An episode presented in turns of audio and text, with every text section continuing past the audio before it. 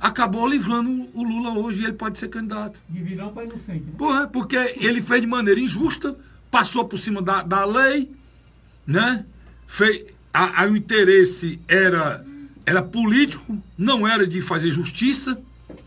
O interesse era que o Lula não pudesse ser candidato de maneira nenhuma, para que o Bolsonaro fosse eleito, para que o, o Moro fosse para o ministério e sonhava com duas coisas: ser o sucessor do Bolsonaro ou ir para o Supremo Tribunal Federal.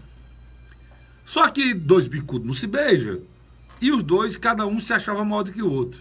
Brigaram na divisão do poder, como eu falei, né? Na divisão do poder. E brigaram na divisão do poder e hoje os filhos do Bolsonaro chamam o cara de ingrato e traidor. Meninos, não sejam ingratos e traidores. Porque sem o Moro vocês não estariam aí, não.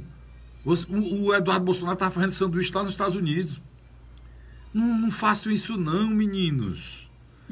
Sem o, o Moro, que não vale nada, mas sem ele, vocês jamais seriam filhos do presidente. Jamais. Jamais. Olha, para vocês ganharem do Haddad, que é um picolé de chuchu misturado com poste, vocês ganharam do Haddad. Vocês tiveram que ir pro segundo turno, meninos. Com facada e tudo.